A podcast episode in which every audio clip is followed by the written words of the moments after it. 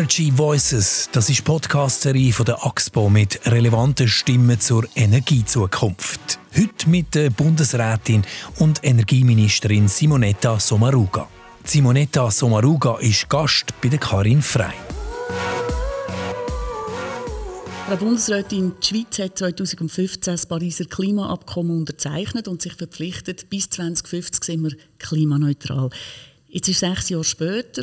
Welche Zwischennoten würden Sie der Schweiz geben auf dem Weg? Ja, ich würde sagen, wir sind unterwegs. Wir sind nicht schlecht unterwegs, aber das Jahrzehnt jetzt bis Jahr 2030 ist wahrscheinlich entscheidend. Und darum ist es wichtig, dass wir jetzt gute, klare Vorgaben geben, Rahmenbedingungen für die Dekarbonisierung der Wirtschaft. Um das geht es eigentlich. Wir haben tolle Unternehmen. Also dort würde ich wirklich sagen, dort sind wir sehr gut unterwegs, motiviert, gute Ideen, Innovation. Wir haben aber gleichzeitig jetzt mit dem CO2-Gesetz, das abgelehnt worden ist, ein Stück weit einen Rückschlag gehabt. Und es ist wichtig, dass wir jetzt eine Vorlage bringen, die die Bevölkerung akzeptieren kann. Weil das ist nicht ein Nein zum Klimaschutz, sondern es ist vielleicht ein Nein zu gewissen Instrumenten. Und vor allem, dass wir auch den Strom parat haben, weil dekarbonisieren heisst immer ein Stück weit auch elektrifizieren. Und darum ist die Bevölkerung auch sehr interessiert zu wissen, dass wir den Strom haben. Und darum haben wir jetzt auch eine Vorlage wieder ins Parlament gebracht, die dafür sorgen soll. Also persönlich haben Sie noch Energie für die Energiewende? Absolut, ja. Also es ist auch, ich meine, wenn wir den Sommer gesehen haben, die Waldbrände, die Hochwasser, es ist auch dringendst notwendig. Ich glaube, wir müssen einfach gut schauen, das mit der Bevölkerung zu machen, dass die Bevölkerung nicht das Gefühl hat, Klimaschutz heißt, ich werde noch bestraft irgendwie oder drangsaliert, sondern dass man eigentlich die positive Energie, die bei vielen Firmen auch in der Wirtschaft vorhanden ist, dass wir die zusammen aufnehmen und vorwärts machen. Jetzt ist ja das Thema Energie extrem schwierig, oder? Man drückt auf einen Knopf, der Strom ist da, der kommt aus der Steckdose es kommt einem nicht in den Sinn, dass da irgendwo etwas Schwieriges könnte lauern. Dazu ist es ein komplexes und kompliziertes Thema. Wie bringen Sie der Bevölkerung näher, dass das jetzt wichtig ist als Thema? Also wenn man das Buch Blackout gelesen hat, dann ist man sensibilisiert für das Thema. ich glaube, den Leuten ist schon bewusst, wie, wie wichtig das ist, Versorgungssicherheit, genug Strom zu haben und wenn wir ein bisschen zurückschauen, müssen wir ehrlich sagen, man hat in den letzten 20 Jahren hat unsere Stromwirtschaft zwar investiert, aber vor allem im Ausland. Und da ist jetzt nicht Versorgungssicherheit im Vordergrund gewesen, sondern man hat natürlich gute Investitionen können machen und heute, wo natürlich im Ausland man den Strom auch braucht und noch gleichzeitig aus der Kohle aussteigen, aus der AKW aussteigen, ist vielleicht das Bewusstsein wirklich gewachsen. Moment, wir müssen auch nicht autark sein, aber wir müssen wirklich auch bei uns die erneuerbaren Energie massiv aufbauen. Und darum im ersten Jahr, als ich jetzt aufgekommen bin, ist etwas vom Ersten, was ich gemacht habe, wir müssen das Energiegesetz revidieren. Wir müssen wirklich dafür sorgen, dass erneuerbare Energien bei uns in der Schweiz ausgebaut werden. Jetzt ist ja das EU-Rahmenabkommen verknüpft mit dem Stromabkommen. Dort hat der Bundesrat die Rahmenverhandlungen abgebrochen. Hat er da nicht gleichzeitig eigentlich der Bevölkerung gegenüber ein gefährliches Zeichen gesetzt, nämlich gesagt, ja, es geht auch ohne, es kommt schon gut? Nein, das hat der Bundesrat auch nicht gesagt. Wir müssen uns ein bisschen bewusst sein, das Stromabkommen ist wichtig. Aber es ist nicht fertig verhandelt gewesen. Also in der Zwischenzeit hat sich ja natürlich die Rechtslage in der EU auch geändert beim Strom. Man hätte ja also sowieso noch einmal ein neues Verhandlungsmandat haben, noch einmal wirklich auf der neuen Grundlage verhandeln. Aber es ist klar, es ist ein Aufruf jetzt für uns, aber sowieso, ich würde sagen, unabhängig jetzt von dem Stromabkommen. Wir müssen den Ausbau von der erneuerbaren Energien in der Schweiz voranbringen. Darum die Vorlage, die ich ins Parlament gebracht habe, darum der runde Tisch Wasserkraft. Eigentlich auf allen Ebenen ist mein Aufruf auch an die Stromwirtschaft. Jetzt müssen wir investieren bei uns. Und wenn wir das zusammen machen, dann, dann kriegen wir das hin. Und gleichzeitig mache ich alles dafür. Ich habe gestern wieder Gespräche geführt mit der EU in gutem Kontakt sein mit den Nachbarstaaten, dass dort, wo die Zusammenarbeit wichtig ist, auch für die Netzstabilität, dass wir dort wirklich auch weiterhin möglichst optimale Bedingungen haben. Aber es ist klar, politisch ist es im Moment mit Brüssel eher ein bisschen schwieriger geworden. Ich will gerade ein bisschen im Detail nachher auf die Sachen, die man machen könnte oder die in der Pipeline sind, eingehen. Eine Frage noch. Und zwar hatte ich kürzlich eine Veranstaltung und dort sind Energieversorger aus der Schweiz und aus dem süddeutschen Raum und die haben alle miteinander Alarmglocken geschellt und haben gesagt, wir sind so hintendrein mit den Erneuerbaren, gleichzeitig kommt immer mehr Elektrifizierung. Das Winterloch wird kommen und wenn nicht jetzt etwas passiert, dann gibt es die Blackouts. Haben sie recht oder ist das Alarmismus? Also ich denke, es ist jetzt nicht für die nächsten zwei, drei Jahre äh, Grund, Panik zu haben. Aber was ich für übereinstimme, ist, wir müssen wirklich vorwärts machen. Und es ist auch nicht zufällig, dass Sie jetzt auch noch den süddeutschen Raum erwähnten, weil in Deutschland hat man natürlich auch vor allem im Norden investiert. Windenergie, Solarenergie. Die Schweiz war dort auch sehr präsent, gewesen, weil äh, Subventionen in Deutschland sind ja bekanntlich sehr hoch gewesen und, und sehr gut gewesen. Und jetzt bringt man den Strom nicht in den Süden. Und man braucht im Winter vermehrt Strom. Die Schweiz ist im Winter seit Jahren äh, Importeurin und wenn natürlich jetzt in Deutschland selber man sagt, Moment, den Strom brauchen wir jetzt für uns, dann ist das jetzt eine schwierigere Situation. Es ist nicht Grund für Panik, aber ich denke, es ist Grund, wirklich vorwärts zu machen und nie vergessen, der Ausbau der Produktion ist das eine. Das Netz muss aber auch entsprechend angepasst sein. Und das Dritte, wir verschwenden natürlich heute immer noch massiv Strom. Und jede Kilowattstunde, die eingespart ist, ist eine, die wir nicht müssen produzieren müssen. Also wenn ich zum Beispiel an Elektrowiderstandsheizungen denke, da haben wir ein riesiges Potenzial, gerade im Winter. Und darum haben wir eigentlich drei Aufgaben. Ausbau der Erneuerbaren, Netz wirklich anpassen, auch in diesen neuen Produktionsformen. Und drittens Effizienzmaßnahmen wirklich auch noch verstärkt. Konkret sind ja zwei Sachen in der Pipeline. Einerseits das Bundesgesetz über eine sichere Stromversorgung mit erneuerbaren Energien und eben eine, eine Neuauflage vom CO2-Gesetz. Die Eckpfeiler die sind im September rausgekommen und dort setzt man ja auf Anreize. Sie haben gesagt, man muss schauen, dass man die Bevölkerung mit im Boot hat. Gerade wenn es um Heizungen geht, wo man äh, die Menschen finanziell unterstützen, dass sie die ersetzen. Oder man will investieren in Ladestationen für Elektroautos und ich zitiere, was Sie gesagt haben. Die Menschen sollen in ihrem Alltag klimafreundlich leben können, ohne dass sie dafür belastet werden. So kommen wir im Klimaschutz weiter. Ist denn die Energiewende gratis zu haben? Wer zahlt die Rechnung? Es geht nicht nur um die Energiewende, sondern es geht um die Versorgungssicherheit. Und das wissen wir alle. Sicherheit kostet. Sicherheit ist nicht gratis zu haben. Das ist aber jetzt nicht eine neue Erkenntnis seit, äh, seit dem abgelehnten CO2-Gesetz, sondern das ist eigentlich etwas, was wir vielleicht heute müssen selbstkritisch sagen In den letzten zehn Jahren hat man einfach zu wenig hingeschaut. Man ist davon ausgegangen, wir investieren eben in Norddeutschland, im, im Ausland, das ist gäbig, die zahlen viel mehr Subventionen als in der Schweiz, aber das ist nicht im Sinn von der Versorgungssicherheit. Und die Erkenntnis, die ist jetzt da. Und ich glaube, Gerade darum müssen wir jetzt mit dem Mantelerlass, mit dem Gesetz eben für eine sichere Versorgung mit erneuerbaren Energien wirklich vorwärts machen. Das Parlament hat mir versprochen, sie tagen jetzt die Vorlage wirklich sehr rasch beraten und mit dem Klimaschutzgesetz, wo wir jetzt eigentlich halt nach dem abgelehnten CO2-Gesetz noch einmal kommen, wenn wir Massnahmen, wo wir wirklich die Leute unterstützen und nicht bestrafen. Also wir haben ja einen Boom mit der Elektroauto. Wir haben ja einen Rekord im 2020 und wahrscheinlich wird der im 2021 gerade noch einmal toppert. Aber die Leute brauchen eine Ladeinfrastruktur. Also das sind Massnahmen, glaube ich, die im Klimaschutz viel bringen, die Leute unterstützen. Aber man sieht immer wieder, es braucht mehr Strom. Und darum ist, glaube ich, das Bewusstsein überall jetzt, äh, vielleicht muss man es noch ein bisschen verschärfen, dass man sagt, es braucht für die Versorgungssicherheit die Investitionen jetzt. Und das ist nicht gratis, das ist so. Und das zahlt die Bevölkerung oder die Unternehmen? Das müssen alle miteinander zahlen. Also wir haben natürlich die Strompreise an sich. Äh, wir haben die Unternehmen, die auch ihren Beitrag leisten sollen. Viele von diesen Unternehmen gehören den Kantonen.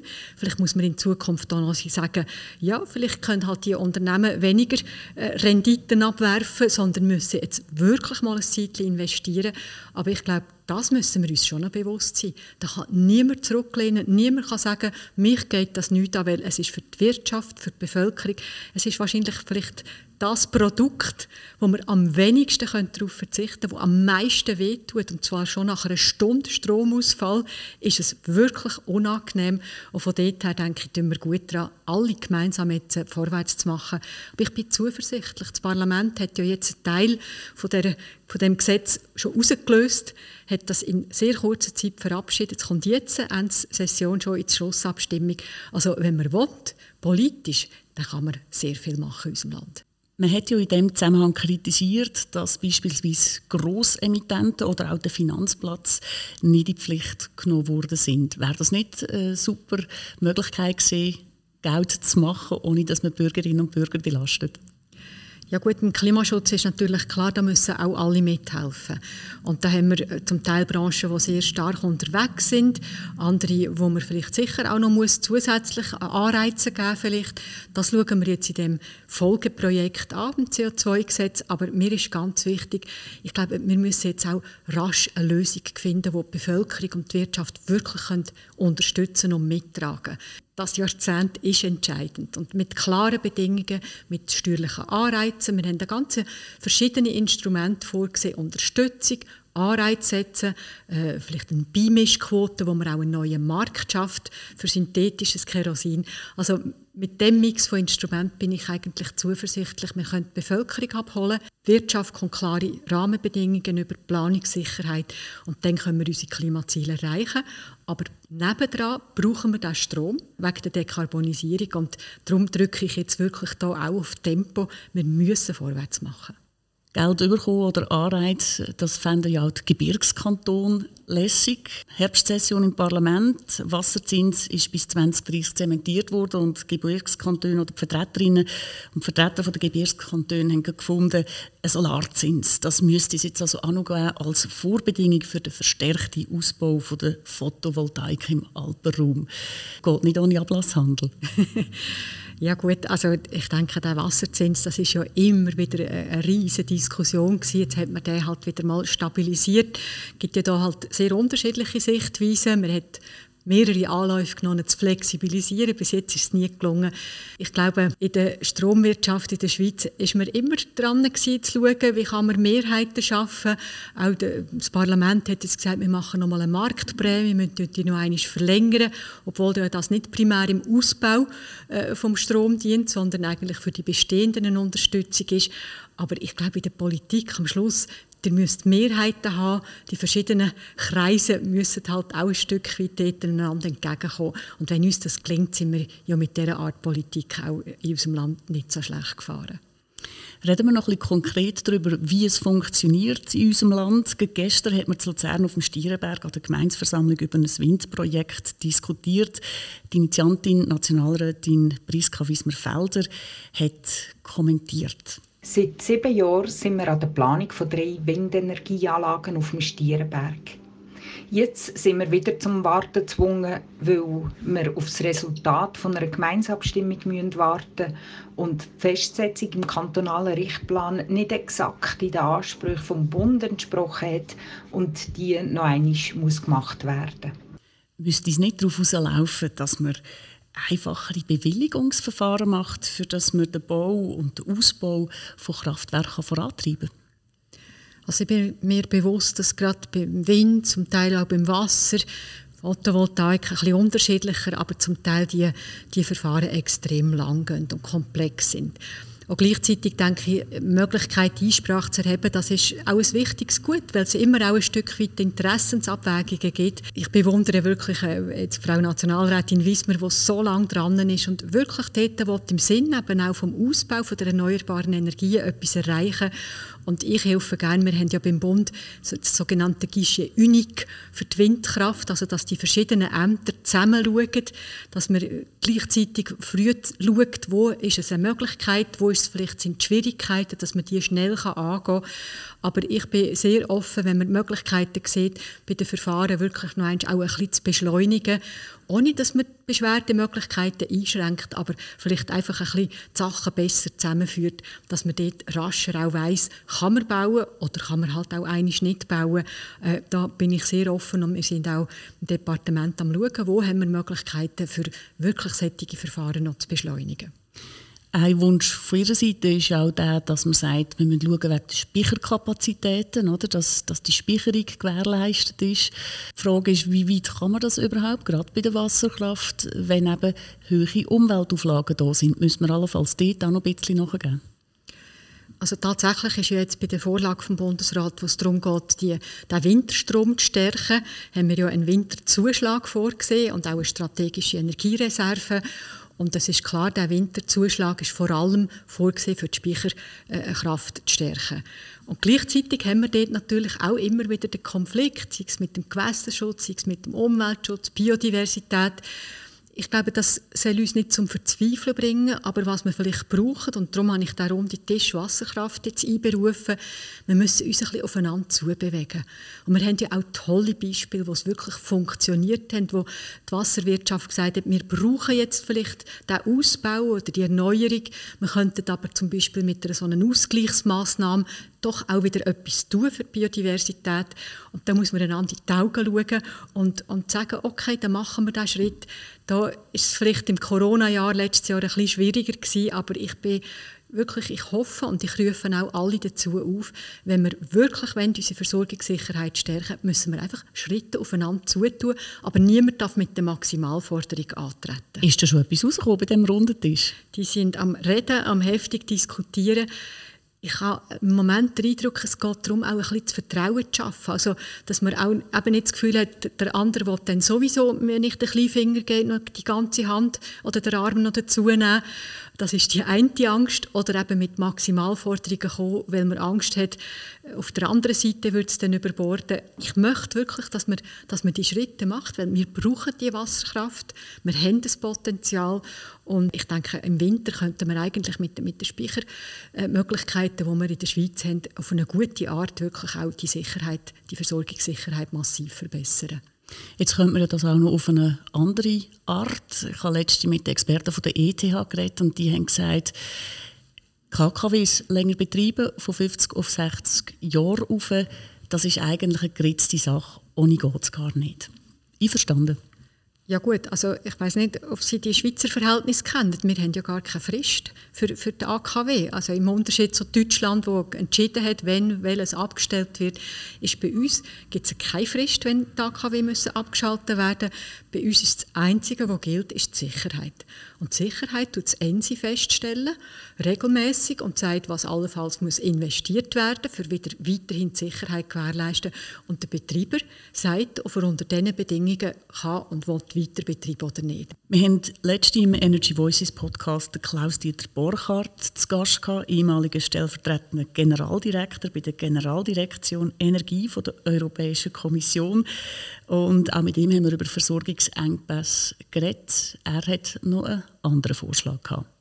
Bevor wir äh, den blauen Wasserstoff haben, den grünen Wasserstoff haben und so weiter und bevor wir auch die Großprojekte in der Nord-Ostsee, im Atlantik, in der, im Schwarzen Meer entwickelt haben, bevor wir große äh, Flächen äh, mit Photovoltaik äh, belegen, bevor wir importieren können, brauchen wir eine Sicherheit. Und diese Sicherheit kann man am besten und am einfachsten äh, über Erdgas gewinnen, weil wir dort über ein ausgebautes äh, Pipeline-Netz verfügen und natürlich auch die Lieferanten haben. Frage klar, auch wenn nicht perfekt fürs Klima, Gaskraftwerk als Zwischenlösung.